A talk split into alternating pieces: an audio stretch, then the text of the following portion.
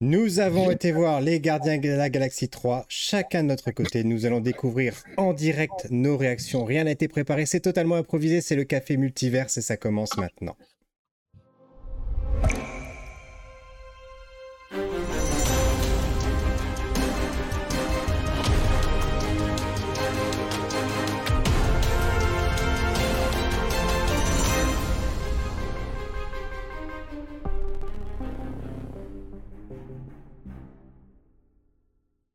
Bonsoir et bienvenue dans ce 68e épisode bis du Café Multiverse où je vous retrouve ce soir avec Greg Dyser, Romuald et Marie. Bonsoir à tous les trois. Bonsoir. Salut Rayop. Salut à tous. Alors, ce soir, une émission consacrée aux Gardiens de la Galaxie volume 3, euh, le je ne sais plus combien tième film de, du MCU, du Marvel Cinematic Universe. Voilà, Romuald, est-ce que tu as en tête c'est combien tième là? Je sais plus, on est à combien? 25, 26, 30 Ouais, oh la plus. Oh, plus 48 48, pas encore, Plus, pas plus. encore quand même. Voilà. Voilà, et Cowboy Étoile qui nous rejoint déjà dans les commentaires. Euh, Cowboy Étoile, bah, bonsoir. Donc je rappelle Bonsoir. Le principe de l'émission. Une première partie, on va pas essayer de pas vous divulgacher euh, le film, même si euh, je pense que là on va aborder forcément les épisodes 1 et 2. On n'aura pas forcément le choix de faire autrement. Et dans la deuxième partie de l'émission, on va voilà, bah, on va on va tout tout vous dire. Et Marie qui est en train de bugger là sa caméra qui, qui bug, c'est pas grave, on mettra une photo. euh, voilà pour illustrer euh, si vous regardez en vidéo. Ce sera mieux que le direct. Tant pis pour nous. Et on commence tout de suite par se présenter. Donc, euh, je suis responsable de la communication numérique dans une collectivité, collectivité territoriale. Je vais y arriver. Et dans des- sur une autre planète de ma vie, j'étais responsable des invités pour les festivals Japan Expo et Comic Con Paris. Greg, qui Dis-nous tout. Eh bien, moi, je m'appelle Greg Dyser, je suis auteur de BD et dans une autre galaxie de ma vie, je pratique également la caricature en événementiel. Voilà, voilà. Et toi, Romuald? Eh bien, la journée, j'enseigne la physiologie humaine et puis dans mes activités nocturnes et autres, euh, je m'intéresse beaucoup à la BD, aux comics et puisqu'on parle de l'univers Marvel, j'avais le plaisir de faire une expo sur euh, Lug, l'éditeur euh, ancestral de Marvel euh, Voilà. en France. Et Marie, dont on a perdu l'image. Dis-nous tout. ah, tu clignotes. Je, je- je clignote, et ben, je suis donc une femme brillante, vous remarquerez la manière dont je clignote. Tout à fait. Dans une première partie de ma vie, moi aussi, parce qu'on a tous mille vies, j'étais archéologue et aujourd'hui, euh, je travaille euh, pour la protection animale. Voilà, merci. Et comme Cowboy Étoile qui nous dit encore l'épisode 68 spoiler. Effectivement, on a fait un épisode avec Cowboy Étoile dimanche dernier qui était consacré à la série The Consultant. On refera cet épisode, c'est promis, c'est juré, mais on a eu un bug de son qui était qui a rendu l'émission totalement inexploitable. C'est pour ça que vous ne verrez jamais cet épisode maudit. Voilà. Peut-être que, peut que cet épisode, euh, on faudrait le mettre quelque part bien caché sur les internets et puis que ça- le jour où, qui sait, à la demi-e émission, on aura un petit peu de viewers et ils, ils la chercheront pour savoir ce qui s'était passé. Voilà, on la, on la ressortira, on la ressortira des cartons. L'émission perdue. Alors, euh, ce film, c'est le dernier film de James Gunn pour le MCU, pour le Marvel Cinematic Universe, parce que James Gunn va prendre les commandes euh, de DC et Comics, des, DCU. Est-ce que tu veux en dire deux mots, Romuald, s'il te plaît? Euh, oui, alors je vais spoiler un tout petit peu par rapport à ça. Au passage, c'est le 32e hein, film euh, du Marvel ciné- cinématique. Gunn, on l'attend euh, notamment parce qu'il a écrit, casté, il va réaliser le prochain Superman. Et euh, on va dire que chez DC, il y avait une espèce de désastre. Enfin, on n'a pas fait d'émission sur les derniers films, et euh, dernier Shazam, je préfère pas en parler. Et donc là, il a été appelé euh, chez DC quand Marvel l'a viré euh, suite à des petits retours de manivelle contre lui de la droite réac américaine. Et d'ailleurs, ce gardien aurait dû être fait il y a très longtemps, même il a failli tourner sans lui. Et visiblement, il s'est trouvé très très bien chez DC. Et on a appris très récemment qu'il en prenait le contrôle en rebootant l'univers autour de ce qu'il a fait sur euh, euh, l'univers avec Amanda Waller.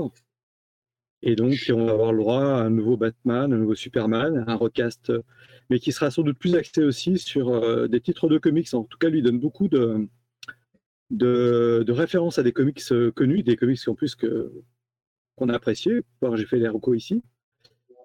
Et euh, je dirais que vu ce que lui a fait quand même sur trois films chez Marvel, et puis le spécial, bah, ça me laissait envisager le meilleur parce que c'est peut-être un, réalisateur de commande, mais c'est quelqu'un qu'en en plus il a écrit intégralement celui-là, je crois, de, film, qui aime les personnages et euh, qui est capable de s'imposer. Alors là, il avait un peu les coups des franches. Il y a quand même un- une façon de Gunn de, respecter euh, ce qu'il fait et en même temps de faire un bras d'honneur à Marvel et à beaucoup de détracteurs. Donc on l'attend avec toute cette énergie, cette irrévérence chez DC et visiblement pour bientôt parce qu'il se met quand même au boulot très très sérieusement. Donc il nous a déjà annoncé une phase qui s'appelle des, euh, autour des dieux, puis il a annoncé plusieurs cycles aussi. Mais ça ne sera pas construit comme Marvel avec des grandes thématiques. Euh, voilà. Et puis il y aura aussi un univers alternatif, il y aura le Batman euh, de Matt Reeves. Alors, Greg, est-ce que tu peux nous rappeler un petit peu Voilà. l'intrigue de ce troisième épisode des Gardiens de la Galaxie?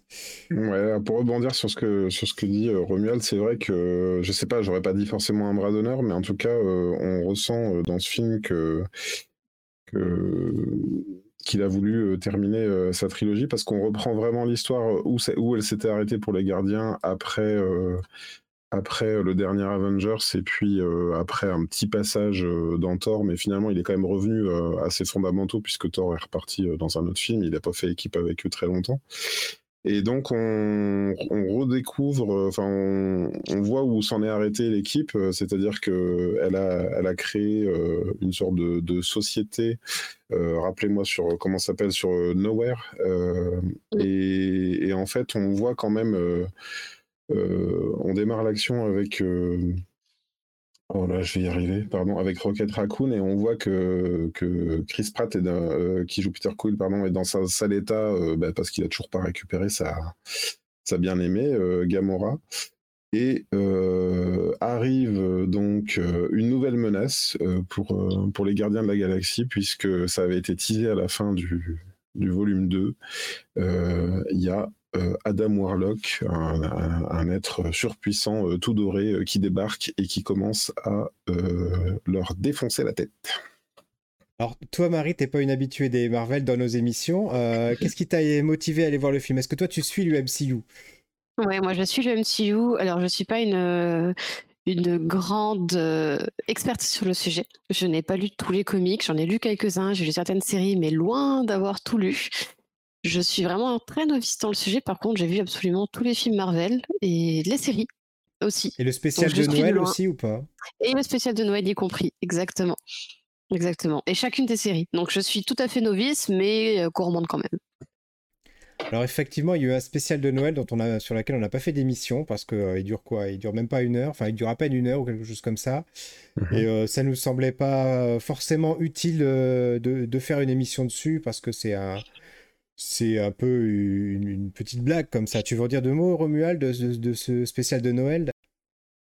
Bah, déjà, déjà, le film, euh, dans les plans qui sont tournés au début, il reprend euh, une référence au spécial de Noël. Hein. Sauf que ça se passe pas à Noël, mais il y a vraiment euh, une citation du spécial de Noël. Euh, alors, moi, j'ai bien aimé, mais ça, ouais, c'est une blague. En fait, ça permet de créer du lien entre les personnages, et je pense que Gunn, c'est aussi un moyen de rappeler peut-être ce qu'était son équipe, alors qu'il y a eu un passage chez les Vengeurs, donc il n'était pas aux commandes forcément. C'est que les Rousseau ont fait des choses qu'il n'avait pas forcément envie dans l'équipe, notamment le fait de tuer euh, Gamora. Et euh, je pense qu'il voulait montrer, je, vais être un peu méchant, que lui, il savait faire des belles images. Parce qu'après quoi qu'on dise, il a fait un spécial de Noël pour la télé. C'était beau, c'était bien, c'était bien joué. Et il y a du décalage parce que voilà, ils vont chercher, euh, je sais pas si on spoil un tout petit peu l'histoire, mais ils veulent faire un cadeau à Peter Quill et ils vont lui ramener euh, Bacon, l'acteur. L'acteur. Kevin Bacon. Oui, c'est Ouais. pas, c'est pas une tranche voit- de bacon, c'est bien l'acteur. Et on voit la dynamique entre euh, Drax d'ailleurs et Mantis, et je trouve que ça plaçait, ça replaçait un peu les choses là, et ça révèle quelque chose qui est clairement abordé dès le début du film là, c'est le fait que Mantis est la sœur, euh, la demi-sœur de Quill. C'est ça, et je trouve qu'au-delà de, à titre personnel, les épisodes spéciaux de Noël ont toujours été dans la culture, finalement, euh, des, des comics, si on veut. Et même d'ailleurs, à l'époque, Star Wars en 78 avait fait un spécial de Noël dont on ne parlera pas. Ouais. Donc c'est quelque chose d'assez ancré, finalement, de faire des, soit des comics spéciaux pour Noël, soit des petits épisodes comme ça pour Noël. C'est, c'est quand même assez ancré. Ça s'était peut-être un peu perdu. Et à titre personnel, j'étais très contente de, voir qu'il l'avait fait pour Gardien de la Galaxie. Et comme tu le dis, Romuald, en plus, ça a permis de faire un petit lien. C'était pas non plus euh, tout à fait inutile, quoi. Il y avait un petit rappel sympa derrière, malgré tout. Hmm. Oui, et puis ça, je trouve que ça permet un truc par rapport au, personnage de, de Star-Lord, de Peter Quill, c'est le décalage en fait qu'il y a entre euh, des aliens et lui, sa culture en fait euh, très ancrée sur Terre et le fait qu'il veuille aller lui chercher un Kevin Bacon sans, comprendre qu'il s'agit d'un individu et euh, ça donne euh, ça donne euh, la petite blague. Moi, je vais relancer d'une autre question sur ce sujet-là, qui je l'ai déjà ressenti quand on parlait de la BO de Super Mario. J'ai fait voir moi le spécial de Noël à, à mon fils puisqu'on allait voir tous les deux l'épisode 3. J'ai dit il faut quand même que tu vois le spécial de Noël. Euh, mon fils de 10 ans ne sait pas qui est Kevin Bacon. Et, en fait, je trouve que on est toujours un petit peu. Euh, qu'est-ce que vous, vous en pensez, vous? J'ai l'impression qu'on est toujours un peu le, le, cul entre deux chaises, à savoir, euh, est-ce qu'on présente quelque chose de nouveau, c'est-à-dire pour, les, pour un jeune public, pour leur faire découvrir quelque chose? Euh, est-ce qu'on est le fait vraiment dans la mesure où on, s'intéresse à la pop culture des années 80-90 euh, euh, comment, comment, comment vous trouvez qu'il se positionne là-dessus? Est-ce que vous trouvez ça bien vu ou, ou un peu décalé justement? Bah, Je vais commencer. je trouve que déjà, effectivement, que Les Gardiens de la Galaxie, c'est quand même un film qui s'adresse à la nostalgie, ne serait-ce que par la bande son. Voilà, rien que mhm. ça. Rien que ça, ça te met dans l'ambiance. dans on a, une progression des années 60 jusqu'aux années 2000 au travers des trois films. Et rien que ça, il y a un appel euh, euh, bah voilà, à la nostalgie. Donc, je pense qu'effectivement, de, ce côté-là, ton fils n'est pas la cible. Après, euh, je pense qu'une des forces de, de Marvel, d'une façon générale, et peut-être aussi des Gardiens de la Galaxie en particulier, c'est d'arriver à avoir plusieurs niveaux de lecture à faire en sorte que bah, les plus jeunes qui n'ont pas trop envie de se prendre la tête, qui cherchent pas des choses un petit peu poussées, bah, ils, y trouvent leur con, c'est divertissant, etc. Et de l'autre côté, on se retrouve avec des, des sujets un petit peu plus euh, poussés sur, euh, là on peut parler, on va pas rentrer trop dans les détails, dans les spoilers, mais la protection animale, des choses comme ça, où déjà on mhm. est à des sujets qui soient un petit peu plus adultes, un petit peu plus matures. Des choses sur la famille également qu'on peut, peut voir. Il y a des choses sur... Euh, il y a même des... des... Bon, là je ne veux, pas, pas rentrer dans la partie spoiler, mais il y a l'évolution des personnages sur lesquels on, on s'attend qui est pas du tout celle-là et à la fin du film le film nous emmène sur une piste qui est totalement à l'opposé de ce qu'un film habituel en tout cas un film américain hollywoodien nous aurait embarqué voilà hmm. Je le ressens, moi, le, côté familial du film. C'est-à-dire que tout à l'heure, on parlait de, des, affres de, James Gunn et comment il a failli être débarqué du, MCU à cause de, vieux tweets. Euh. Et en fait, il y a eu une levée de bouclier, je me rappelle de Dave, Bautista et d'autres comédiens qui ont dit alors, s'il n'y a pas James Gunn, je vais pas, euh, je, continue pas le, film. Quoi. Et finalement, bah, une fois que le soufflet est un peu retombé, et puis euh, tout est revenu dans l'ordre. Et, c'est vrai que moi, je le vois vraiment comme ça, comme on a vraiment un des films familiaux qui traitent euh, de sujets euh, sur la famille, c'est-à-dire que le, tout, le, démarrage du 1, c'est quand même la, perte de sa maman, et dans le 2, on découvre, euh, bon, c'est un spoiler pour, pour ceux qui n'auraient pas encore vu le 1 et le 2, mais dans le 2, on, c'est se chercher un père, quoi. C'est l'histoire de, de se chercher un père et découvrir qu'en fait, il avait toujours eu un père près de lui. Oui, que être un père, c'est pas forcément être un père génétique, c'est enfin, autre chose. Le, le, mhm. fait d'être le père génétique n'est pas le fait d'être seul père. Euh, et vous, euh, le côté nostalgique, Romuald ou Marie, qui veut commencer moi, je vais être insultante un petit peu de mon côté parce que je suis plus jeune que vous, messieurs, là, tous. T'es quand même né au millénaire dernier, je te rappelle. Donc euh. Ouais, mais années 90. Et ça change pas mal dans le sens où moi, quand ils ont mis la tête de l'acteur, notamment de Kevin Bacon, quand ils l'ont affiché tout de suite au Christmas Special, j'ai regardé, j'ai fait d'accord, c'est qui? Après, ils ont dit son nom, j'ai dit, j'ai déjà entendu ça quelque part. Et après, ils ont parlé de photos, j'ai dit, oui, ok, d'accord, c'est bon, je fais le lien. Mais sur le coup, c'était pas acquis pour moi non plus, et j'étais à des années-lumière de, de l'avoir reconnu, quoi. Sur le coup, euh, j'ai senti que j'avais raté quelque chose. Et c'est vrai que je comprends tout à fait cet effet euh, une nostalgie qui doit plaire à beaucoup.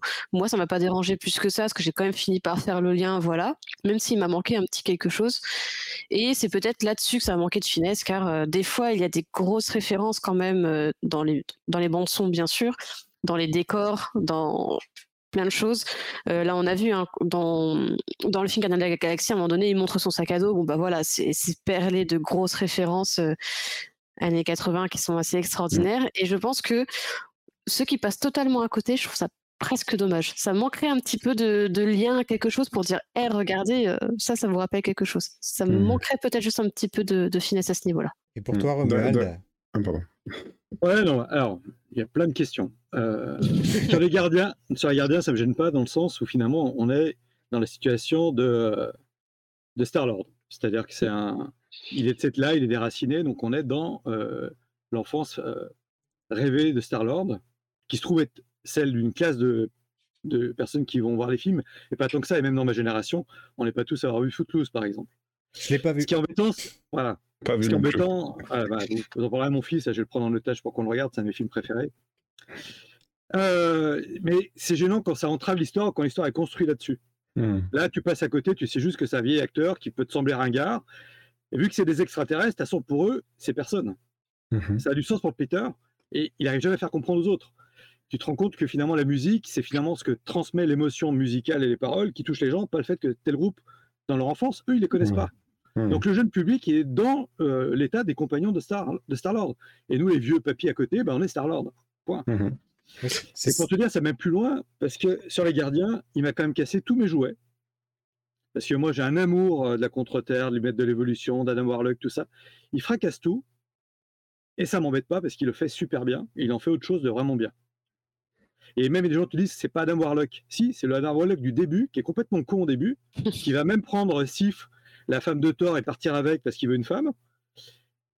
Parce qu'il a respect des personnages. Et c'est la seule film Marvel où t'as- en trois films, les personnages, tu les suis, tu vois où ils sont partis, tu vois comment ils évoluent, comment ils grandissent. Il aime ces personnages. Ils ont tous une importance. Hein, ils sont pas là parce qu'ils ont cachetonné puis il faut les faire. Il y a un moment avec eux, il se passe des choses. C'est c'est le seul film où tu as l'impression que les acteurs sont comme ça, il y a une famille et tout, et toi, tu es pris dedans. Bon, bah, des fois, tu as un vieux tonton qui pue, et ça, que tu pas envie, tu as des gens que tu pas dans ta famille, mais tu t'attaches.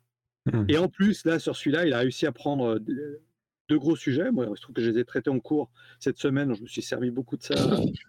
voilà. Et c'est pas neuneux, quoi.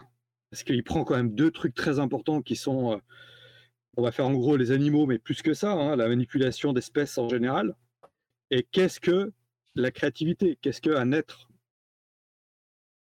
Et franchement, euh, il marche quand même sur des, des bombes atomiques amorcées, quoi. Ouais. Et je Ouais. trouve que même, même le maître de l'évolution, comme il est traité, mais il y avait de quoi euh, se foirer un nombre de fois. Les deux premiers méchants de- des gardiens, ils sont pas très réussis. Non. Là, euh, c'est un bouquet final. Il avait quand même beaucoup de pression sur lui. Et en plus, il est allé, enfin voilà, il a fait son truc à sa façon. Je pense qu'il y a des parents qui ont dû sortir aussi effrayés. Il y a des scènes comme dans le film qui sont. euh, Là, PG, PG sorti, ça a repris son sens original. hein. Hmm. Voilà. Et tu as beaucoup de références aux autres films. Et même, le voilà, tu as des moments, tu as des images. Donc, si tu as vu, moi, j'ai j'ai revu les films avant, tu as l'impression d'une continuité. Donc, euh, les enfants, ils ont grandi avec les films, ils arrivent là, c'est pas rien, tu vois, ils, ils comprennent pas tout. Mais tu sais, même dans Harry Potter, moi, j'ai discuté avec des enfants, ils me disaient que quand ils lisaient Harry Potter, ils comprenaient pas tous les mots, tous les personnages. Bon, ben, c'est souvent comme ça. Là, tu sais que c'est référencé, tu passes à côté, tu le reverras, tu creuseras. La Mm. question, c'est est-ce que le film est bien, est-ce qu'il est intéressant, est-ce que l'histoire est bien, est-ce qu'on ressent des émotions, est-ce qu'on ressent des choses? Et on en parlera après, mais on ressent des émotions avec des choses qui n'existent pas quand même. Mhm. On a des acteurs numériques plus vivants que des acteurs d'autres films Marvel. Ça, ça- ce que tu dis, Romuald, ça va me permettre de donner un tout petit peu euh, un, un avis de synthèse déjà, euh, de pré-synthèse de, de non-spoiler. C'est que avant d'être euh, un bon euh, Marvel 35e, ou je sais plus combien tu as dit, 32. euh, 32e euh, Merci, film Marvel, avant d'être le premier bon film ou le, de la phase 5, ou je sais plus où on en est, d'une 4 à phase, 5. D'une phase 4 un peu, ouais, bof, euh, pas trop. Euh, c'est un bon troisième film des Gardiens de la Galaxie. Et je pense que on peut se passer, on peut, à la limite, pour ceux qui ont aimé les Gardiens de la Galaxie et qui n'auraient pas envie de se plonger dans tout le MCU, je crois qu'on peut se passer des autres films, hormis évidemment comprendre pourquoi il y a Gamora et pourquoi, enfin, si on l'a, enfin, pourquoi c'est pas la même Gamora qu'avant, quoi. On est, on est... Il l'explique, hein. Il l'explique, tout à fait. Il l'explique, c'est mal écrit, personne n'a rien compris. Hein. oui, c'est vrai que le personnage, il dit oui, bon, alors quand je t'explique, mais au fond, c'est un peu compliqué, mais c'est ça qui s'est passé. Euh, maintenant, euh, je dois dire que d'habitude Pierre, des fois, il demande au début de l'émission euh, qu'est-ce qu'on, comment est-ce qu'on l'attendait ce film-là et tout ça. je dois dire que j'avais, j'y allais un petit peu avec la peur au ventre de me dire, j'ai été douché par les, par tous les derniers films Marvel. J'ai bien aimé les séries, mais j'ai pas aimé les films.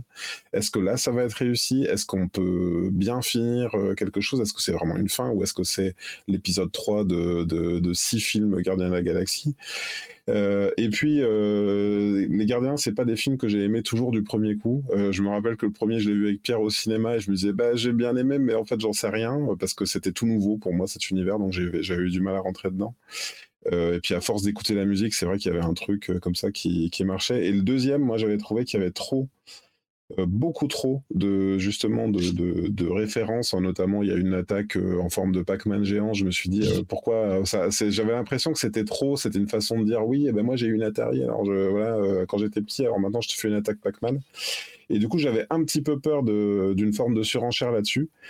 Et je trouve que le film réussit euh, son entrée déjà parce qu'en fait on, démarre le film avec un Star Lord complètement euh, ailleurs. Euh, il remplit plus son rôle. il est tout le temps bourré et personne ne sait comment s'occuper de lui. et en fait on change de protagoniste. C'est-à-dire que le, vrai protagoniste, alors c'est pas le seul, mais en fait on, on, redistribue les cartes un peu au début de ce film et on se dit c'est pas un énième Star Lord et puis les autres avec une backstory. Euh, on remet directement euh, l'histoire sur Rocket Raccoon et un peu plus sur les autres, euh, c'est-à-dire qu'est-ce qu'ils font, enfin qu'est-ce qu'ils peuvent faire quand il y a leur, chef ou, qui, est, défaillant quoi. Qu'est-ce qu'ils deviennent et comment ils se fédèrent. Alors je rebondis sur ce que vous avez dit avant notamment déjà en tout début d'émission Romuald. Moi j'ai quand même eu un ressenti c'est que le James Gunn, il avait quand même un cahier des charges. Ça reste un film Marvel, ça reste un film du MCU, ça reste le, 34e film. Et pour moi, ça se sent. Ça se sent, et après on pourra peut-être en parler dans la partie plus spoiler que dans la première partie. Mais j'ai eu le sentiment des fois qu'il y avait des choses qui étaient soit pas voulues, peut-être qu'il voulait pas tuer Gamora, ça c'est probable, euh, soit qu'il y avait des personnages qui étaient là, qui, qui n'avaient rien à faire là, qui étaient imposés et qui étaient en trop. Et euh, j'ai ressenti euh, ce que j'ai pu ressentir par, par exemple de, avec Les Éternels. Des fois, j'ai trouvé que le film, euh, soit il était trop, soit il y en avait trop, soit il n'y en avait pas assez. C'est-à-dire que peut-être que dans un film, il y avait trop de choses de mise, peut-être que ça aurait pu se tenir dans une série de 5-6 épisodes, je sais pas. Ou alors, il aurait fallu enlever des personnages. enfin, mais moi, j'ai eu quand même ce sentiment qu'il y avait trop de choses dans le cahier des charges et qu'il y avait une dualité à respecter et que c'était compliqué pour lui de faire les deux. Romuald. Alors moi j'ai beaucoup entendu dire qu'il y avait une première partie du film qui était imposée par Marvel et après le sien. Euh, j'avais pas trop aimé le 2. Je l'ai revu et en le revoyant j'ai apprécié différemment. Là je veux dire que j'étais emmené dans le film euh, pour plein de choses par euh, l'ambiance, l'histoire, l'émotion. Il y a des plans incroyables, les plans avec la, cage avec euh, les ratons, c'est Gun a des, des, choses extraordinairement visuelles. C'est un film qui est pas très drôle par rapport à Marvel. C'est un film qui, joue son émotion et qui ne jamais l'interrompt par un gag. Euh, j'avais peur de trouver ça trop long, je l'ai pas trouvé. Donc là, je peux pas te suivre moi sur mon émotion là-dessus. C'est un film, je pense qu'il y avait tout pour que je l'aime pas. C'est un film au cinéma, on dit toujours que le troisième, c'est une cata, c'est un problème. Et là, j'ai eu un bouquet final où j'ai l'impression que tout a été rangé, on a fermé la porte derrière, c'est propre. Je suis ressorti avec un tas d'émotions. Je suis ressorti avec des personnages que je craignais dans leur traitement, que j'ai aimé. Euh, j'ai pas, j'ai aimé tous les personnages que j'ai vus. Il y a des gens à qui on passe un moment, je, ne vais pas spoiler, je comprenais pas trop, puis c'est agréable. Et vu ce qui se passe après, heureusement qu'on a eu ce moment-là avec eux. Mais ça devient donc, euh, je trouve que Gunn a un équilibre. Après, il a forcément un cahier des charges. Le film doit durer deux heures et demie. Et en même temps, alors c'est peut-être ça que tu as ressenti, c'est que tout le monde est traité. Et finalement, c'est plus les gardiens maintenant, c'est le monde de Nowhere. C'est-à-dire qu'on voit même des personnages, même, même Howard the Duck, tu vois, c'est des... Mais tout est là, et il vient faire euh, le tour avec ses personnages pour la dernière fois, et il laisse propre, il laisse bien. Et moi, je suis ressorti, euh, voilà, j'étais en plus avec ma femme et mon fils, n'ont pas forcément les mêmes appointances. Et euh, alors, je donne, voilà, mais je me suis pris comme une baffe, et émotionnellement, visuellement. C'est-à-dire que là, j'étais au cinéma, quoi. Vraiment, j'en ai pris, j'en ai pris plein, plein, plein, plein. Et même les scènes, les scènes finales, peu génériques, tu vois que c'est Gunn, il y, a des, trucs, il ose des machins, voilà. Si c'est son dernier Marvel, il part quand même sur un, un bouquet final. Après, je comprends qu'on ne puisse pas aimer, mais franchement, je n'étais pas parti pour ça, j'avais peur. Moi, j'ai pas grand-chose à lui reprocher. Après, il y a plein de défauts, mais avec tout ce qu'il me donne à côté, c'est pas grave. Parce que des fois, les défauts, je les ai dans les autres, et j'ai mon assiette vide, et ça, ça m'embête beaucoup. Et toi, Marie, une, première euh, conclusion, une première, euh, un premier avis, non spoiler? Je vais en suivre certains. De mon côté, j'avais très peur d'aller voir ce film. Les films Marvel, j'ai totalement lâché ces derniers temps, dans le sens où j'ai un peu abandonné. J'attendais qu'ils soient sur Canal pour les regarder six mois après, parce que pour les regarder en trois fois à la maison, ça me suffisait, quoi. Vraiment, euh, j'étais venu un peu à bout du super-héros où on a aucune, on a que de la baston, on n'a aucun scénario derrière, pas de background, rien qui est creusé. Et ça m'avait un peu réconcilié grâce aux séries, parce que les séries Marvel ont été, je trouve, très bien foutues. Là, je me suis dit, bon, au cinéma, Ant-Man, j'étais extrêmement déçue. J'arrive devant un film, il y a deux heures et demie, mais qu'est-ce qu'on va faire pendant deux heures et demie, quoi? Et en fait, exactement pareil que Romuald, j'ai pas vu le temps passer. J'étais très surprise, mais j'ai pas vu le temps passer. Ça coulait tout seul. On est embarqué dedans. On n'a pas. Ce que je regrette beaucoup sur ces films-là, c'est que j'ai un sentiment d'oppression, d'enfermement. Comme tout est en image 3D et tout est tourné en studio, je trouve que ça atteint vraiment ses limites. Et au final, on n'a pas cet effet espace ouvert extérieur. On se sent vite oppressé. Black Adam, ça a été une catastrophe. Je me sentais oppressé tout le long du film, comme si j'étais enfermé que dans le studio. Enfin, voilà. Mmh. Et là, the Galaxy, pas du tout on est en liberté avec eux, on voyage avec eux, et j'ai été euh, une très très bonne surprise pour ma part dans ce film. J'ai envie, de, rajouter euh, une théorie parce qu'il se trouve que la BD sur laquelle je travaille, c'est le tome 2 de Cléo. Et il y a une espèce de.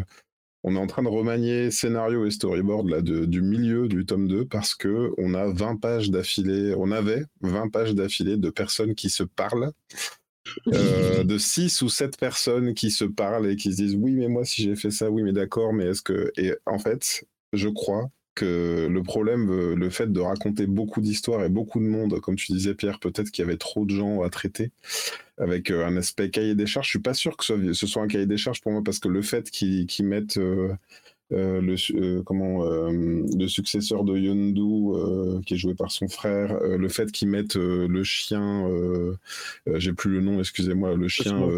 Voilà, Cosmo, le chien russe et tout ça. À mon avis, ça vient quand même plutôt de lui que, que d'un cahier des charges.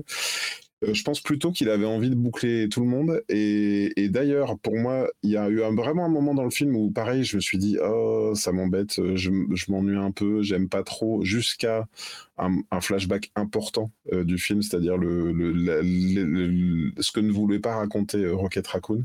Mais je crois malheureusement, que ça, ça vient pas. Tu sais, on dit toujours pourquoi dans les films ils se séparent en deux, en groupe de deux pour aller se faire trucider les uns les autres? Mais parce qu'en fait, c'est super chiant de filmer six personnes en même temps.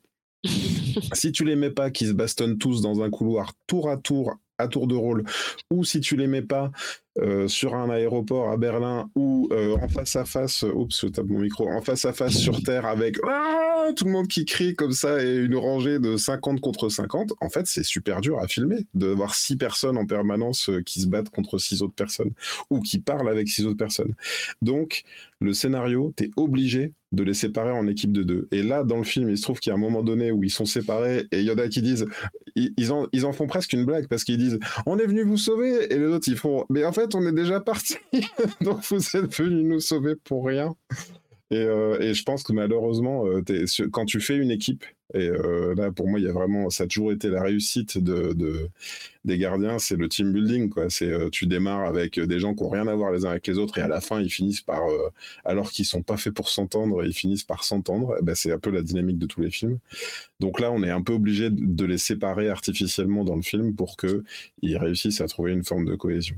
Maintenant, il n'empêche que euh, même si au milieu du film, je me suis dit, oh, bof, euh, en fait, euh, j'ai été conquis complètement, et je terminerai là-dessus, j'ai été complètement conquis et pour moi, même si toi, Pierre, ça t'a semblé cahier des chargesques ou si ça t'a semblé. ben, pour moi, c'est la grosse réussite du film, c'est qu'ils n'ont pas fini l'histoire de Star-Lord, ils ont fini l'histoire de tout le monde, un par un. Alors du coup, je vais rebondir. euh, je vais maintenant, je vais défendre le film après avoir dit euh, tout le mal que j'en pensais. Non, j'en passe pas du mal. qu'une balancée. C'est ça. non, effectivement, euh, c'est un film qui se, je pense, qui se vit en deux temps. Euh, comme tu le dis, il y a, y a un moment où tu te dis vraiment, tu comprends pas trop, tu comprends pas trop où ils veulent nous emmener, où il y a, c'est, t'es, t'es chargé. Il y a quand même quelques défauts. Je trouve qu'il y a des, des facilités dans le sens où des fois on est, on arrive à des climax très souvent et on retombe très vite. Et tu vois, et ça arrive trois ou quatre fois dans le film où ils se disent, où tu te dis, mais ils s'en sortiront jamais là. Et en général, ça c'est la dernière scène du film, tu vois. C'est pas la, la, première scène d'action, tu vois. Et, ça arrive quand même, euh, je, vois, trois ou quatre fois dans le film. Mais c'est vrai qu'au final, une fois que tu as, as, eu, le, le eu euh, bah, la, la délivrance de la fin, tu te dis, mais il n'y avait pas d'autre fin possible en fait. Une fois que tu l'as digéré, tu te dis, euh, si vraiment tu veux faire un truc euh, qui soit respectueux, qui soit propre, que tu remets les choses, voilà, tu as, sorti les jouets de la boîte, tu les remets dans la boîte, tu dis moi je peux plus y toucher, j'ai fini ce que j'avais à faire avec ces personnages, tu peux, les rendre que dans cet état, enfin voilà, ça me semble, euh, ça me semble la seule façon de, faire et ça sera ma conclusion. Bah, voilà. J'ai l'impression que si ça te semblait la seule, la seule bonne façon, c'est qu'il a bien réussi son coup, parce que moi, je trouve pas du tout euh, que qu'il qu soit allé spécialement dans la facilité euh, pour plein de.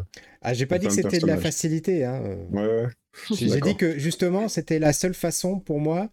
Euh, au, au, au, premier abord, ça peut paraître de la facilité, mais que finalement, quand tu réfléchis, tu te dis, bah non, c'était le, le seul moyen, c'était la seule façon de le faire. Voilà. J'ai l'impression qu'on peut pas continuer à, à en parler euh, sans, ah bah, sans passer attends, dans la partie spoiler. Attends, je veux d'abord un dernier avis de Romuald pour euh, ah, qui, qui n'a pas oh. émis sa, sa, conclusion sans spoiler. Non, ben, euh, bah, voilà, je pense que les gardiens, ça nous permet de dire que parfois le troisième, c'est le meilleur. Et sans transition, on passe au spoiler.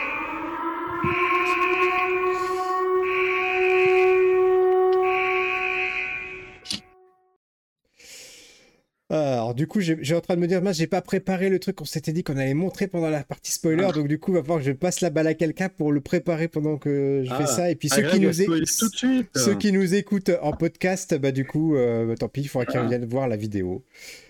Euh, ah mon Greg, on dit pas Rocket Raccoon, c'est Rocket. J'ai pensé tout le long, je me suis dit non. on dit pas Rocket Raccoon, c'est Rocket. Spoiler alors vas-y, t'es en rouge, tu peux nous parler, tu peux nous dire, tu peux nous spoiler. Vas-y, Greg. Euh, voilà, en fait, depuis le début, Rocket était Rocket Raccoon. depuis le début. Ce n'était pas, ce n'était pas un rabbit, ce n'était pas euh, autre chose, ce n'était pas un furet, c'était bien un raton laveur. Excusez-moi, j'en avais, j'en avais oublié que c'était même un, un spoiler. Mmh. Je cherchais son nom, en fait, tout à l'heure, c'est tout.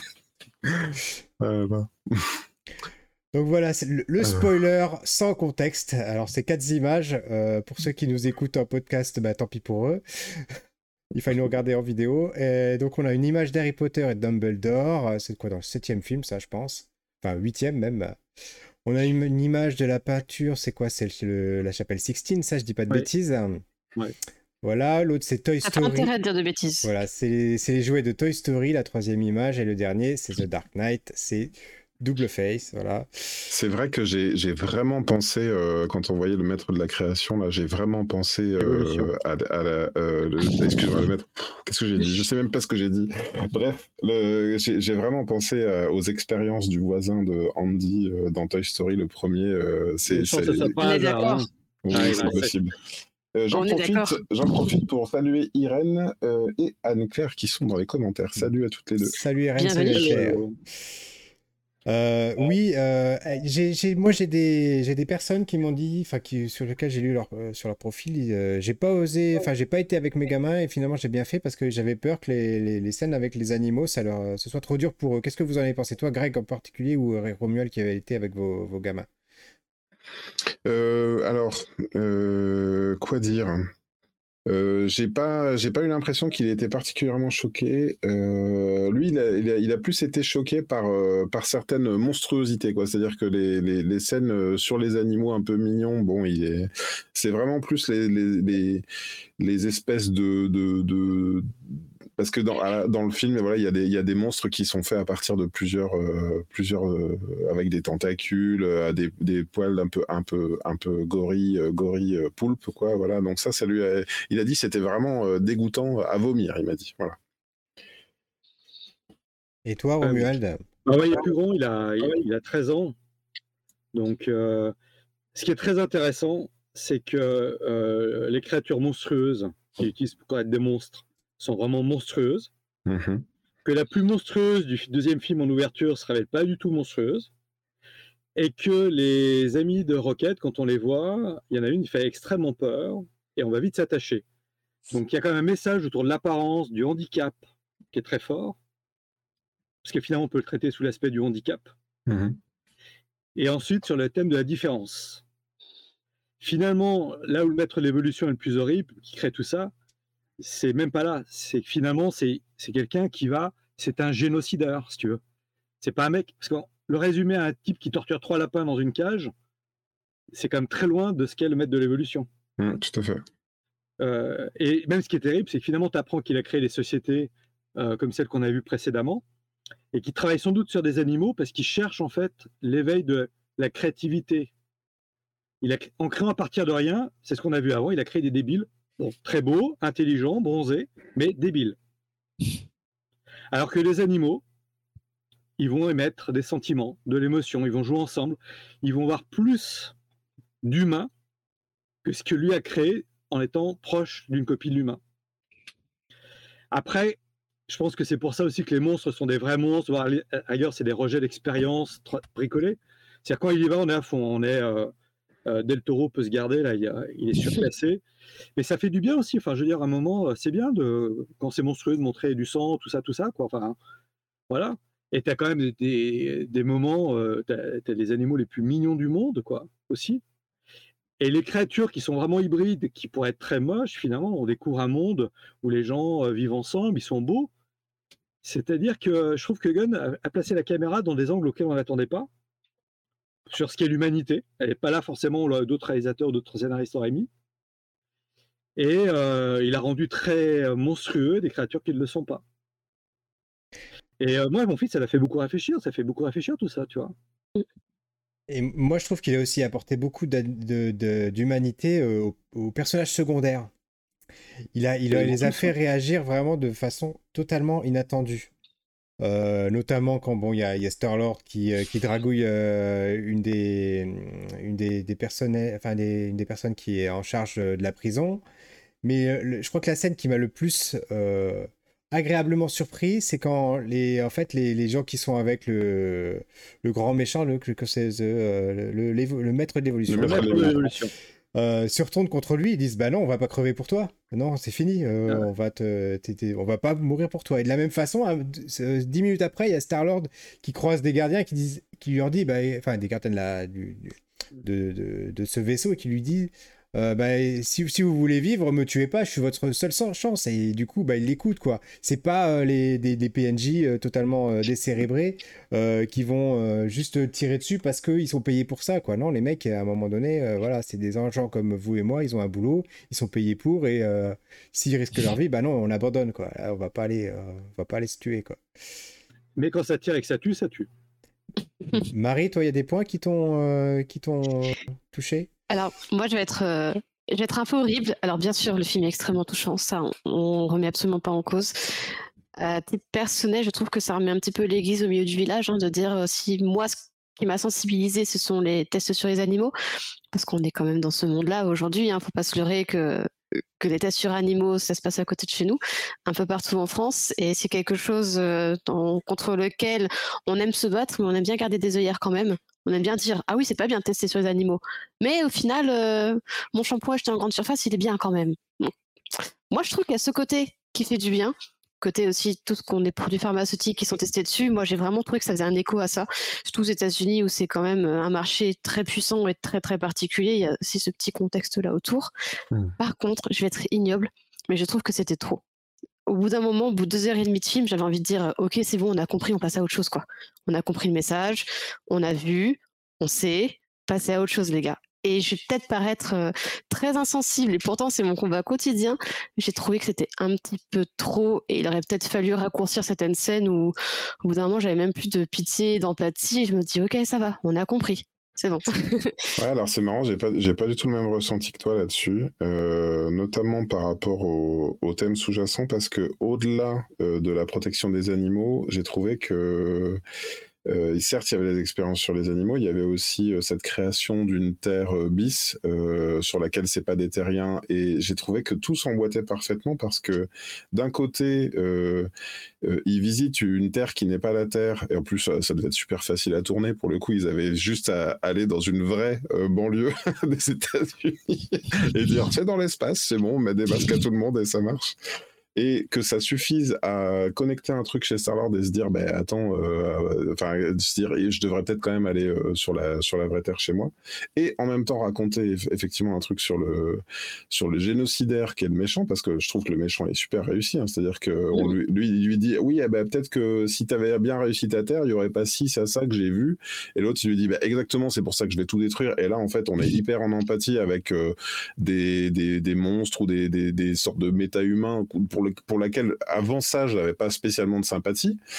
Et la question des animaux, pour moi, elle va au-delà des expériences sur les animaux parce que en fait, y a cette ça conduit euh, tout le monde à avoir cette réflexion que au moment de sauver les humains euh, sur Nowhere et de faire passer les humains et il y a quelqu'un qui lui dit non non mais euh, il y a encore il y en a encore là-bas et c'est Raccoon qui, qui, leur fait remarquer il y a encore euh, des, personnes à sauver, et pas des personnes. il se trouve que c'était des animaux, mais en tout cas des, animaux comme lui, c'est-à-dire des, espèces qui n'ont pas évolué au même stade que lui.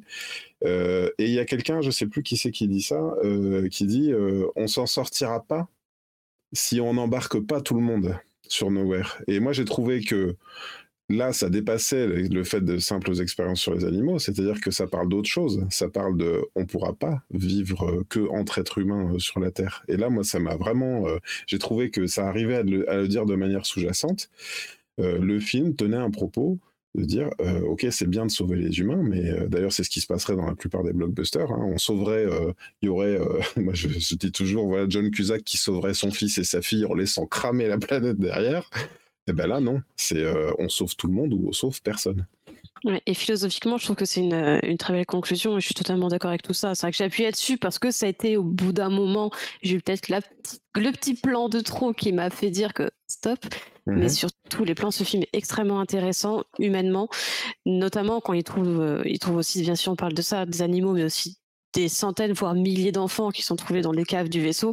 C'est mhm. pas rien. Ils décident de sauver absolument tout le monde et de laisser personne derrière et, de se battre jusqu'au bout pour sauver absolument, absolument tout le monde. Et il y a une très belle conclusion. Et aussi, je te rejoins que le maître du univers est un personnage extrêmement intéressant et qui fait bien plus flipper que euh, ce qu'il a pu créer finalement. C'est lui qui fait le plus flipper parce qu'on se dit mais il n'aura aucune limite et son génie, entre guillemets, ce qu'on appelait avant le génie du mal, mhm. est tellement profond que c'est lui qui fait le plus flipper dans l'histoire. Et, pour terminer euh, sur ce sujet-là, je trouve que pour moi c'est une des grosses réussites du film, c'est que euh, ils sont ils sont pas fous, ils savaient qu'on attendait au tournant. Euh, on savait que, pour nous, le sujet qui nous avait été vendu, c'était est-ce qu'il va retrouver sa Gamora Ils vont partir, ils vont repartir, il va essayer de retrouver sa Gamora. Et qu'est-ce que nous raconte le film? C'est que c'est pas ça le sujet en fait. Le sujet c'est autre chose. C'est on va, c'est comment se construit l'équipe autour d'une vraie valeur euh, universaliste. Euh, et le, celui qui à la fin est le plus à même de représenter les gardiens pour sauver l'univers et pas l'univers des méta-humains mais l'univers au sens large, bah, c'est l'animal. Alors, moi, je vais mettre un petit peu plus les pieds dans le plat par rapport à ce que j'ai dit euh, en première partie, par rapport à mes ressentis. Euh, c'est euh, le personnage de Adam Warlock. est-ce Mhm. qu'il sert à quelque chose? Est-ce qu'il a été imposé à Gunn? Est-ce que Gunn le voulait? Moi, j'ai- des questions par rapport à ça et je vois que Romuald, il, il trépigne de me répondre. Et, et la- et aussi parce que, ne, ne serait-ce que quand je vous disais tout à l'heure qu'il y avait des scènes où j'aurais voulu plus de développement, il y a sa mère, entre guillemets, Adam Warlock, qui meurt et euh, c'est presque une non-scène. Ça arrive tellement vite, c'est tellement balayé, on passe tellement à autre chose rapidement que moi, ça m'a peiné pour lui, ça m'a peiné pour le personnage, ça m'a peiné pour ce qui aurait pu être montré à ce moment-là. J'ai trouvé que c'était un petit peu gâché. Romuald? On était juste en train de détruire une planète entière, donc finalement une personne. Oui, d'accord, mais pour, pour- c'est une personne, mais pour euh. Adam Warlock, c'est pas une seule personne, c'est sa mère. Donc, tu Alors, vois. là, je vais prendre ma, ma casquette de vieux con. Moi, quand j'étais quand j'étais petit dans la BD que tu derrière, je lisais mes Hulk. Et dans Hulk, tu as un personnage qui est Adam Warlock, qui est envoyé, qui arrive sur une planète qui s'appelle la Contre-Terre, qui a été créée par Maître de l'Évolution. Et j'ai lu ces histoires je ne sais combien de fois. Et quand le Maître de l'Évolution crée la Contre-Terre pour qu'elle soit un monde parfait peuplé par ces créatures animales, l'homme loup pervertit la planète et en prend le contrôle. Il y a un combat entre le bien et le mal, et Adam qui est crucifié sur la planète. Ça sera sa troisième réincarnation. Et ce qui va l'amener petit à petit à devenir le personnage qui va sauver l'univers Marvel contre Thanos. Le problème de Warlock, c'est qu'il a été plus ou moins imposé par Marvel, on le sait, mais qu'on ne pouvait pas le faire jaillir de la boîte de Pandore comme ça pour buter Thanos sans raison. Donc on met Adam Warlock. Bon, il va sans doute servir par la suite, mais Adam Warlock dans la BD, il y a eu des histoires. Il meurt, il se réincarne, il se régénère, il se tue lui-même parce qu'il va devenir le grand méchant de l'univers Marvel. Il va devenir le Magus, un des méchants les plus puissants. Donc là, comment tu veux traiter ça sans le traiter à part?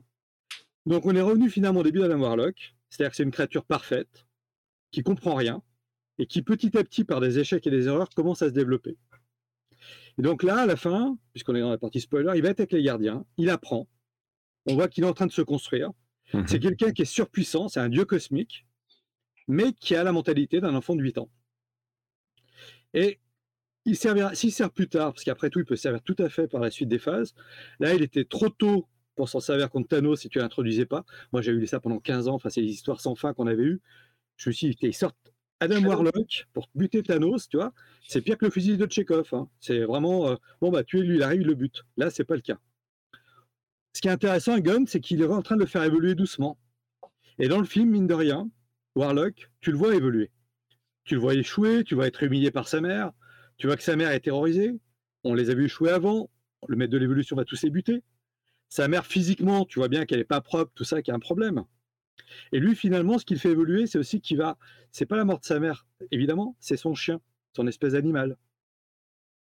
Donc, sur un film, faire évoluer autant un personnage secondaire qui ne sert à rien, parce qu'il sert à rien, même à la fin, il- heureusement qu'il est là. On savait qu'il allait sauver Star-Lord, mais tu vois, c'est le fusil de Chekhov. Le nombre de fois il passe des trucs, le bon chien, tout ça, qui vont. Plein de choses, tu dis à quoi ça sert? Ça va servir plus tard, parce que c'est un film où il y a un vrai travail d'équipe. On dit que les hommes sauvent les animaux. Il me semble que c'est comme Cosmo qui a sauvé tout le monde au départ. hein. Mais bon. Mhm. Donc en même temps, tu vois, Gunn, il fait bien le boulot parce qu'il a un personnage, il aurait pu mal le traiter, on voit même à Howard the Duck, et il le fait bien évoluer. Donc moi, il m'a salopé tous mes jouets, c'est des trucs que j'adorais. Il a... C'est pas du tout ce que j'avais, et en même temps, je retrouve à peu près tout. Et la grande question aussi, tu vois, que je me pose, c'est que le maître de l'évolution, avec tous ses pouvoirs, il n'a pas été capable de se régénérer. Il crée la vie à partir de rien, mais il se régénère pas.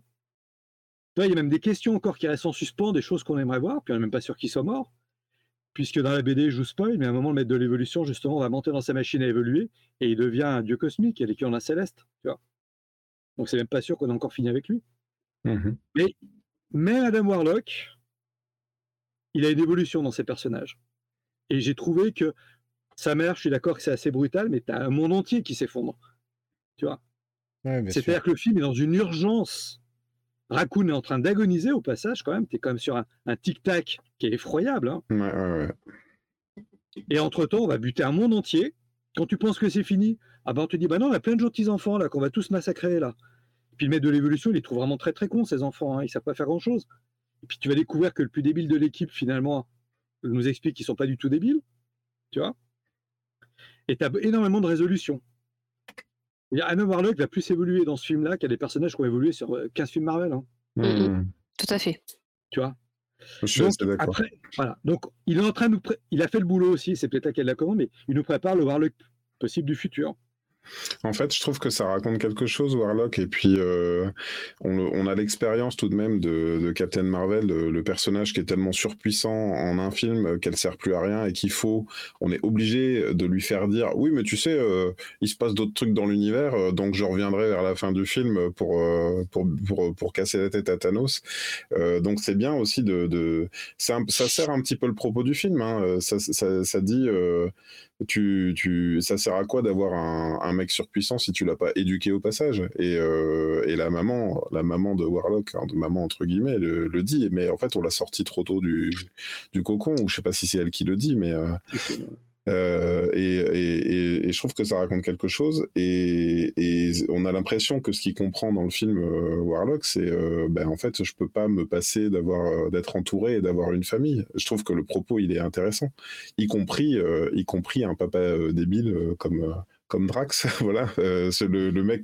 ça aussi, j'ai aimé vraiment tous les tous les, tous les personnages. Et je vais vous dire qu'à la fin, j'avais pas spécialement anticipé que ce soit Warlock qui vienne le sauver. Euh, j'étais surtout euh, obnubilé par le fait, par euh, ce que raconte la scène en fait, et on voit Gamora qui n'y va pas en fait, et qui y a une sorte de, de déconnexion à ce moment-là. Il ne se passera pas la scène du 1, il ne se passera pas non plus la scène du 2. Il vient pas, sera pas sauvé par son père, il va pas sauver Gamora pour lui prouver son amour. Donc il se passe quoi?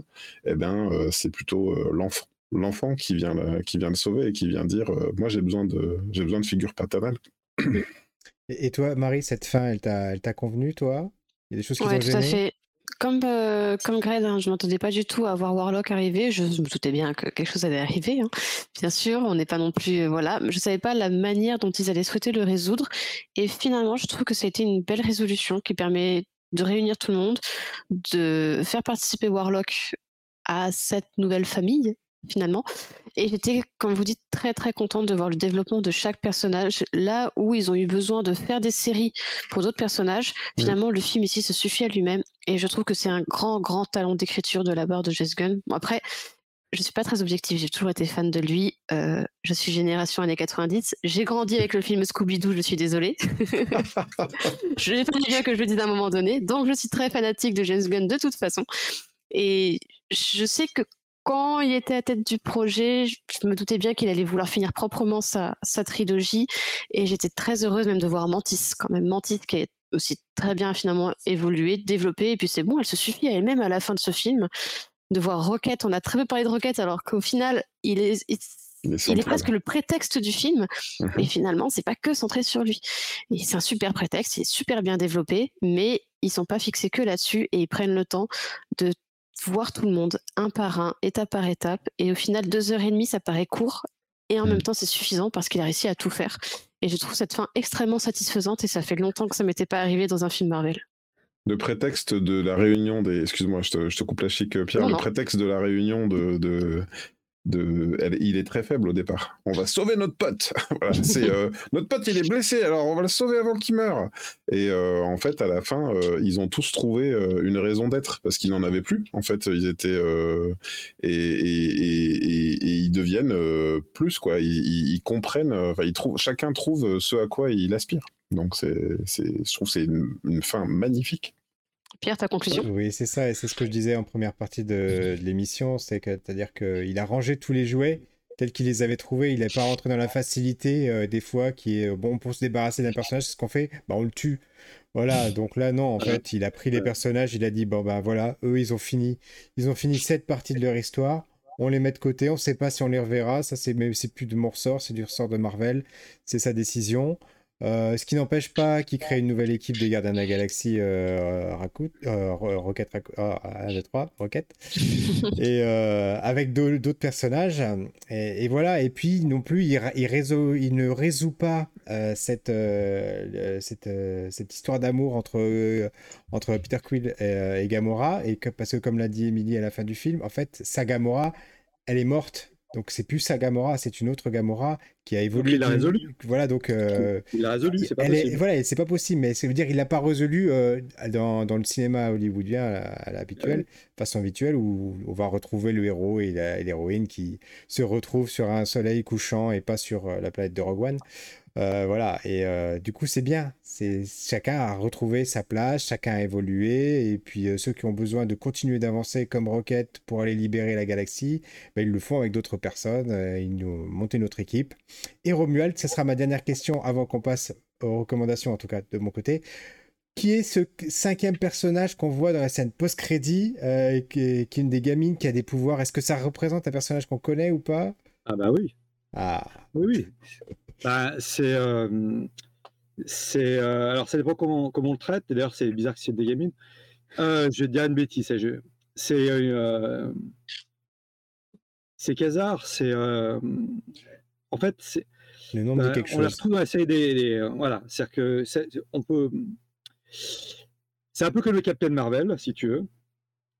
dans le sens où elle a des anneaux et tout ça. Et d'ailleurs, logiquement, il me semble que. Je n'ai pas assez révisé mais il me semble qu'au départ, c'était un Captain Marvel d'un univers alternatif. Et elle a le pouvoir aussi de, de Khazar, c'est le protecteur de l'univers. Donc là, je vais me faire conspuer par mes camarades plus spécialistes de comics que moi. Khazar, c'est pas, le, c'est pas le gars avec le, tigre à dents de sabre, hein, Khazar. Non, Khazar, c'est le mec qui a des anneaux, en fait, qui est, qui avec une autre créature cosmique qui s'appelle Éon, qui est le gardien de l'univers.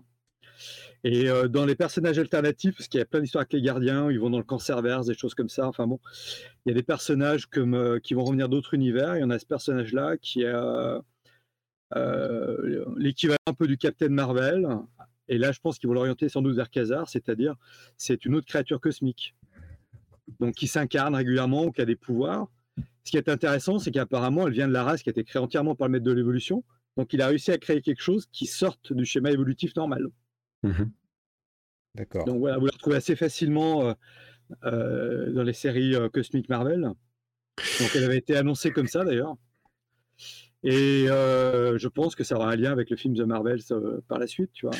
J'allais ajouter quelque chose au niveau Easter eggs parce qu'il y a une seconde scène post-générique donc qui se passe. donc Star Lord décide de d'aller finalement euh, voir son grand-père. J'ai été très ému par cette scène parce que c'est vrai que le grand-père, on le voyait euh, brièvement sur Terre, euh, l'être humain qui était qui manquait de se faire écraser avec sa voiture par par Igo. C'était le le grand-père de, Peter. et pour moi, alors il y a un truc qui m'a paru assez évident et j'ai pas lu j'ai pas vu ça dans les dans les vidéos de théorie. j'ai été assez cueilli de découvrir donc je m'attendais moi à ce que Peter Quill meure peut-être pourquoi pas. Euh, et en fait, non. Donc, il va avoir son standalone movie, apparemment, ou bien il reviendra dans une série. Et je me suis demandé, puisqu'il parle d'un père de 45 ans avec son fils qui pourrait quand même tourner la pelouse, ça vous a fait penser à quelqu'un ou pas? Parce que moi, oui. Ah bon? Non, pas du tout. Pas du tout. non, moi, moi, je vois pas là pour le coup. Ah bah non, moi j'ai pensé que c'était Hulk et son fils en fait. et que peut-être ils pouvaient pas tourner la pelouse parce qu'ils allaient la défoncer. Ouais. Et ça me la question, mais quel est le lien enfin, tu vois ben, Alors, bien, bien sûr, il n'y a aucun lien, mais en fait, je peux pas m'empêcher, euh, du point de vue de l'iconographie, si tu veux, de me rappeler que la, euh, Miss Hulk se terminait, euh, tu vois, dans, dans, une banlieue comme ça, apéritif ou barbecue dans le jardin, et je me dis, ça peut pas être au hasard quand même que le mec se retrouve dans une banlieue. On verra si j'ai raison. Ah. Peut-être on en fera un short, Pierre, si on y arrive, de, de ce que je viens de dire, mais voilà, on pourra ressortir les archives si j'avais raison.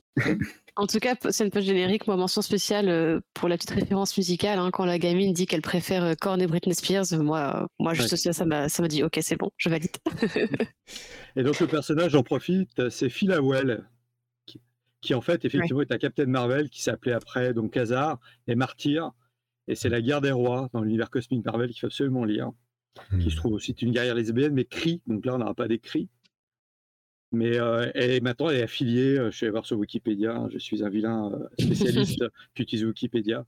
Et maintenant, elle est créditée comme étant présente dans les Gardiens de la Galaxie 3. Super. C'est bien. J'ai envie de rebondir. Ah, pardon. juste dire, on a quand même une sonorisation dans le film, hein, jusqu'au bruit des céréales, qui est impressionnant. Il y a une ambiance sonore dans le film. Mm. pas que musicale, mais. J'ai envie de rebondir sur ce que tu dis, Marie, au sujet de la musique, parce que j'ai même pensé, tu sais, on aime bien dire euh, cette ville est un vrai personnage ou la bande son est un vrai personnage. Ben, je trouve qu'il a, il a réussi James Gunn à boucler l'arc narratif de tous les personnages, y compris les plus inattendus qu'on ne pensait pas forcément revoir dans, dans le 3. Et pour moi, il a aussi un peu bouclé la boucle. En tout cas, j'ai l'impression que c'est ce qu'il a voulu dire euh, sur la sur la bande originale, dans le sens où euh, d'abord il y avait les cassettes, après il a eu le zoom euh, donné par par le personnage de, de Stallone, et puis là en fait on voyait que Rocket est arrivé au bout des playlists. Il avait les musiques de 2010. Donc comme tu dis, ils ont réussi à citer sans avoir à payer. Name drop euh, Korn et Britney Spears, très bon choix. Et puis euh, finalement, il reboucle sur la première musique et celle que tout le monde a adorée. Donc euh, même ça. le personnage de la BO a eu son arc narratif bouclé. Donc moi je dis chapeau. C'est ça, je terminerai juste par dire une, une, petite chose de mon côté, c'est qu'il arrive à nous convaincre, et pour bien terminer là-dessus, il arrive à nous convaincre que c'est bien les gardiens de la galaxie, c'est pas Star-Lord et compagnie, et que finalement, il faut pas que ce soit certaines personnes en particulier qui en fassent partie, mais ce qu'ils représentent au final, et ça, j'étais très très contente là-dessus. Voilà, et c'est sur ce mot de la fin que je vous propose de passer aux recommandations de la semaine. Alors, qui commence? Romuald, allez, au hasard. Ah, pardon. vas-y, Greg. vas-y. Bah, je, suis un, je, suis un, peu contrit parce que je voulais, euh, je voulais montrer, montrer quelques images. Alors, je ne sais ah, pas, Pierre, si tu je peux... Vais, je vais le faire en direct. Tu peux chercher Tengoku Daimakyo. Euh, donc euh, littéralement euh, paradis enfer ou enfer paradis. Parce que c'est une c'est un animé ça existe en manga bien évidemment mais c'est un animé qu'on m'a recommandé et je j'ai regardé les six premiers épisodes qui sont disponibles sur Disney euh, qui vraiment ça m'a plu euh, tout de suite. On me l'a peut-être j'y serais pas allé parce que là on voit un peu quelques quelques arrêts sur image où euh, parfois je trouve que les, les, dessins sont pas forcément. Je parle de dessins arrêts sur image, hein, ils sont pas forcément toujours bien montés. Il y a un truc qui me qui m'embête un petit peu à prime abord. mais ça raconte, et je pense qu'on pourrait faire une émission dessus à l'occasion, ça raconte donc Paradis Enfer. Euh, on voit en parallèle, vous savez, de, je pense, si je prends la série Labyrinthe, vous voyez un peu ce que c'est. Euh, il y a des, jeunes qui sont enfermés dans un labyrinthe et on ne sait pas ce qu'il y a de l'autre côté. Et bien là, en fait, il y, a deux choses. On nous présente des enfants dans un institut euh, qui, qui, ont des comportements un peu étranges. on voit qu'ils connaissent pas trop l'extérieur. Ils apprennent des choses et on voit même que certains ont des capacités ils ont accès à des tomates, euh, des machins, enfin ils sont ils vivent dans un jardin, mais ils se demandent euh, ce que c'est que le ciel parce qu'ils n'ont jamais vu le ciel par exemple. Est-ce que qu'est-ce qu'il y a derrière les murs? Donc on sent qu'ils sont dans, dans, une cellule euh, protégée, donc ils ont un peu envie d'en sortir. Et de l'autre côté, on voit un peu l'enfer sur Terre. Euh, après, euh, on imagine une pandémie ou un virus euh, grave, des humains qui survivent et qui cherchent le paradis. On peut s'imaginer que le paradis qu'ils recherchent, c'est précisément ce qu'on a vu de l'autre côté. Donc on a les deux, on a le, un décor et l'envers du décor. Et il y a ceux qui veulent sortir et ceux qui cherchent à trouver le paradis des tomates. voilà. Et toi, Romuald, ta recommandation de la semaine?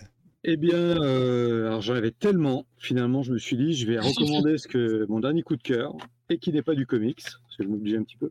C'est La vie gourmande d'Aurélia Horita, qui est une bande dessinée qui m'a bouleversé. J'avais pas envie de la lire du tout, du tout. il y a deux choses que j'aime pas dans la vie, c'est les autobios et les westerns, et les films de, gangsters. Elle raconte sur 308 pages, en fait, euh, c'est une autrice franco-belge, hein, voilà, qui j'adore son travail. Elle me fait mentir tout ce que j'aime pas. Mais là, elle va nous parler de sa passion de la nourriture, en commençant par la mort de sa grand-mère. Puis elle va aller chez Pierre Gagnère et elle va parler de nourriture. Puis elle va apprendre qu'elle a un cancer du sein. Elle va faire un nombre de name droppings que je déteste énormément. Elle nous cite plein de gens célèbres qu'elle nous présente comme ses meilleurs amis, tout ça. Mais c'est très beau. C'est euh, brillant, je trouve. C'est magnifiquement dessiné, même si c'est pas mon style de dessin d'habitude. Et la mise en page, la narration, j'ai trouvé ça remarquable.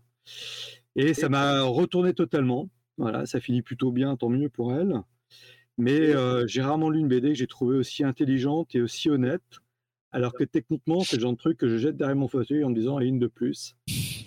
C'est un peu comme le cinéma français, pas sauf Bakri Jaoui. Quoi. Donc, si, on, résume, Aurélia Aurita, euh, la dessinatrice et scénariste, t'a fait adorer tout ce que tu détestes.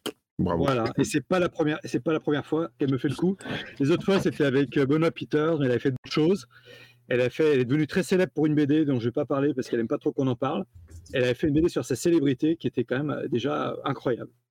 Mais là, parler de la vie, de la mort des amis, de l'amour, du changement de goût, euh, avec une narration, waouh. Et donc, c'est 308 c'est autobiographique euh, ou bien c'est. C'est vrai, tout est vrai. C'est totalement, c'est son journal de bord, euh, écrit euh, comme ça.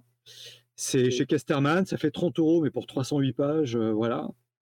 Et euh, moi, je dis toujours, prenez la bibliothèque, feuilletez-le, lisez-le, et faites-vous un avis. Et après, euh, si vous aimez pas, bah, vous forcez pas non plus. Voilà, je me force pas toujours, j'ai essayé de lire jusqu'à la fin. Et, et là, j'ai reposé plusieurs fois, parce qu'émotionnellement, je pouvais pas le lire d'un bloc. Pour plein de raisons. Très bien. Et je l'ai conseillé à mes élèves, ouais, parce qu'il se trouve que je parle du cancer dans mes cours et tout ça.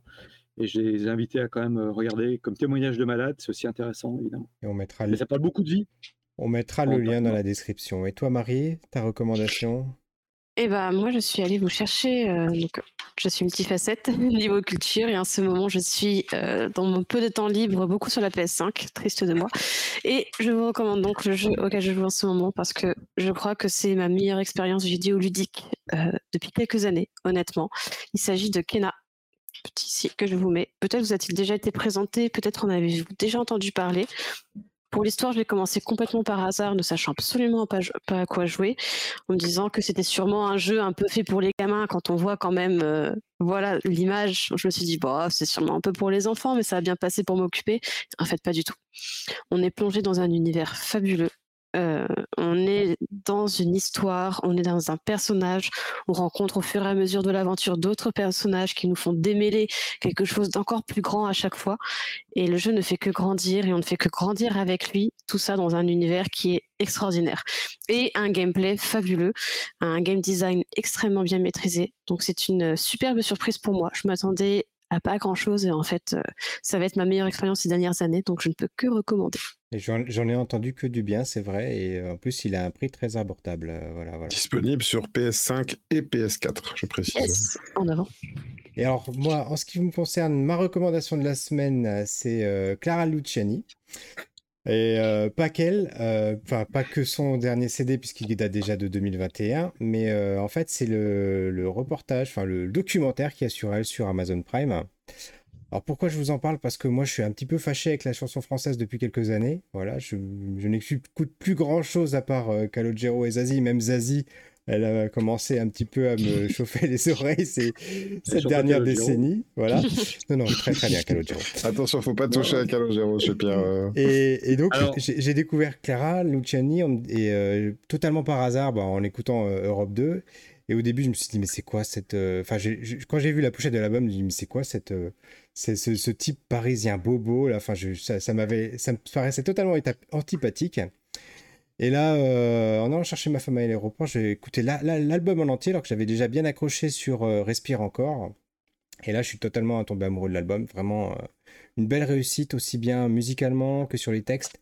Et alors, de voir dans le documentaire euh, le, processus d'écriture des, chansons, parce que là, on, on la voit vraiment en train d'écrire l'album là, cet album-là, le- son dernier album de 2021. On voit comment il, il trouve les gimmicks musicales, etc. Là, tu, tu, tu, tu, tu t'es complètement embarqué dans le truc, et moi, franchement, c'est euh, c'est ma de la semaine. Voilà.